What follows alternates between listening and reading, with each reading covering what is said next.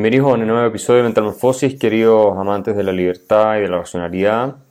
Quiero agradecerles por apoyar este podcast y por favor síganlo haciendo. También les cuento que tengo pensado comenzar pronto con una serie de mini podcasts que estaré subiendo en los días de semana, aparte de este eh, podcast más largo, y que van a ser comentarios de 5 o 10 minutos sobre algún tema puntual y que creo que pueden ser útiles para reflexionar sobre distintos asuntos y, en fin, tener más material de discusión. Bueno, el tema de este podcast es el avance de las derechas en el mundo que ha desconcertado eh, mucho a la élite de izquierda progresista, así como en el caso chileno sorprendió el rechazo, ¿no es cierto?, de manera eh, apabullante a, a, la izquierda, a la centroizquierda, o parte de los que estaban de la centroizquierda con el apruebo, e incluso a los que estaban por rechazo. Nadie se imaginó una victoria tan categórica eh, del rechazo. Pero ahora eh, ha pasado que en Suecia llega a crecer más que ningún otro partido, eh, el partido que llaman de extrema derecha, porque todo lo que está a la derecha de Biden o a la derecha de Zapatero o a la derecha de Boric o a la derecha de socialistas es considerado ultraderecha hoy en día, o a la derecha de esa centro derecha que se ha convertido a la socialdemocracia y es prácticamente indistinguible de la izquierda, básicamente hoy en día, ¿no? de la centroizquierda, porque abraza las mismas ideas, promueve el mismo Estado grande, redistribuidor, habla también en contra de la desigualdad, eh, habla de los temas de género, o sea, ya prácticamente no hay una diferencia entre lo que se solía eh, llamar la centro derecha, de un Mauricio Macri, de un Sebastián Piñera en el caso de América Latina, de un Emmanuel Macron en Francia, de una Angela Merkel, eh, en fin, de todo ese grupo de, gente, ¿cierto?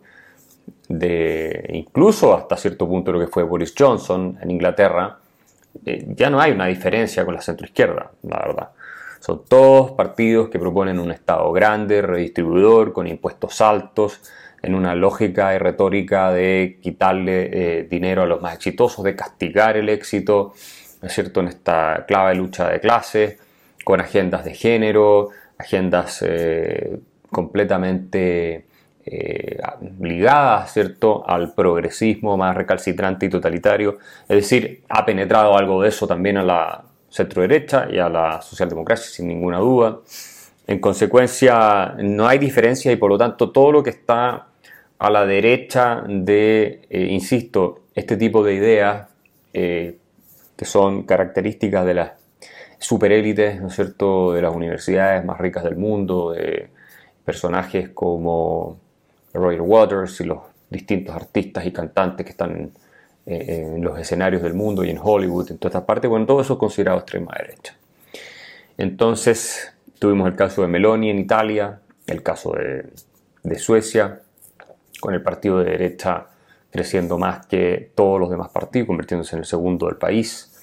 Eh, tuvimos el caso de rechazo en Chile, que fue realmente arrasador. Y ahora tocó que Brasil, en su primera vuelta electoral, lejos de que se cumplieran los pronósticos de todas las encuestadoras, según los cuales Lula incluso iba a ganar en primera vuelta, porque le iba a sacar más de 10 puntos de ventaja a, Bolsonaro. Bueno, resulta que Bolsonaro, de acuerdo a las encuestas, o sea, si uno compara su performance con lo que sostenían las encuestas, eh, sacó eh, un porcentaje que termina siendo apabullante para el candidato de la izquierda y no solo eso.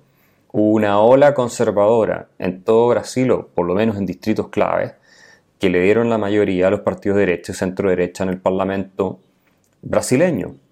De modo tal de que incluso si Lula llega a ganar la segunda vuelta, que sigue siendo probable, pero ya es mucho menos probable que antes, pero si Lula llega a ganar la segunda vuelta, va a tener un Congreso de derecha que eh, no le va a impedir llevar adelante su agenda socialista como él hubiera esperado. Así es que Lula sacó un 48 más o menos por ciento de los votos, Bolsonaro un 43, hay 5 puntos eh, de diferencia y eh, Bolsonaro superó todas las expectativas que estaban planteadas en las encuestas, ¿cierto? Lula más o menos sacó lo que las encuestas decían. Y, bueno, eh, esto da para pensar que hay mucho voto de derecha o más conservador, entre comillas, oculto, que no está declarando, que no está eh, expresándose en la opinión que se ve reflejada en las encuestas, por lo menos en las más conocidas, porque hubo algunas, en el caso de Chile una en particular, que estuvo más cerca de predecir lo que ocurrió con el rechazo. Eh, pero también hay, ciertamente, en las cámaras de eco de la discusión pública, piensen ustedes en los periodistas que hacen todos estos análisis políticos, son un 90% izquierda o de centro izquierda, es decir, prácticamente no hay periodistas de centro derecha o derecha. Eh, siempre un sesgo de confirmación. Y por lo tanto, lo que uno percibe en los medios de comunicación cuando se discuten estas cosas eh, es muy distinto que la realidad de la calle. ¿Por qué? Porque la izquierda está sobre representada de manera dramática entre los periodistas y también entre los académicos, los analistas, los intelectuales, etc. O sea, esos son mundos de élite, ¿no? porque aquí estamos hablando de la élite, la élite comunicacional mediática, la élite intelectual de las universidades, que también en el caso del primer mundo además está muy vinculada a la élite artística, cultural, que al mismo tiempo está vinculada a la élite económica, parte importante de la élite económica. Bueno, ese grupo elitista ha creado un conjunto de, creencias, de discursos, ¿no? que confirman su rol de eh, redentores, de salvadores, de las minorías, de todas esas cosas, y que además les permite eh, camuflar ¿no es sus privilegios y evadir el examen crítico de sus propios privilegios en la medida en que se declaran los liberadores de los oprimidos. Esto es algo clásico, es cosa de leer La rebelión en la granja de George Orwell para darse cuenta de que todo el pretexto este de luchar por la igualdad nada más que eh, eso, una justificación, una estrategia para quitarle los privilegios que tienen eh, los que supuestamente están arriba, hacer la revolución y eh, finalmente quedarse cierto con los privilegios del grupo que estaba denunciando el privilegio y esta vez con una sociedad de castas mucho más dictatorial y peor que antes. Pero en el caso que estoy refiriéndome yo no es tanto para hacer esa revolución y quitarle los privilegios a los que, porque ellos ya los tienen, es básicamente para preservar sus privilegios. Entonces, eh, lo que está ocurriendo con Brasil es muy sintomático y ya es una tendencia que tiene desconcertada a la gente. Y bueno, eh, estamos viendo que la famosa ola eh, socialista, socialdemócrata que se esperaba en Brasil, de nuevo no se cumplió. Y tenemos que la probabilidad de que Bolsonaro, tan odiado por toda la prensa internacional y por toda la izquierda, vuelva al poder. Esto sin mencionar que ahora pronto vienen elecciones de Congreso en Estados Unidos, donde la derecha probablemente va a arrasar y va a sacar la mayoría en la Cámara de Representantes, sin ninguna duda, me parece a mí, y eh, va a quedar o empatada en el Senado o podría incluso ganar el Senado. Y por lo tanto habría un Congreso completamente republicano. Eh, de modo tal que la pregunta que tenemos que hacernos es ¿por qué avanzan estas derechas? Eh, ¿Y qué es lo que son estas derechas? ¿Qué es lo que creen? Eh, ¿Qué es lo que están tematizando? ¿No es cierto? Y algunas veces hemos discutido esto acá en Metamorfosis. La izquierda no quiere entenderlo.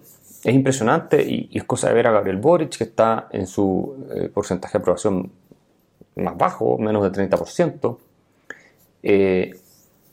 en su arrogancia moral, en su convicción de que son superiores al resto, y en su desprecio por las masas y por las mayorías y por todos los que no piensan como ellos, no quieren aceptar que los temas... Si quieres continuar oyendo este episodio, acceder a más contenido y apoyar la defensa de las ideas de la libertad, suscríbete en www.patreon.com slash Axel Kaiser.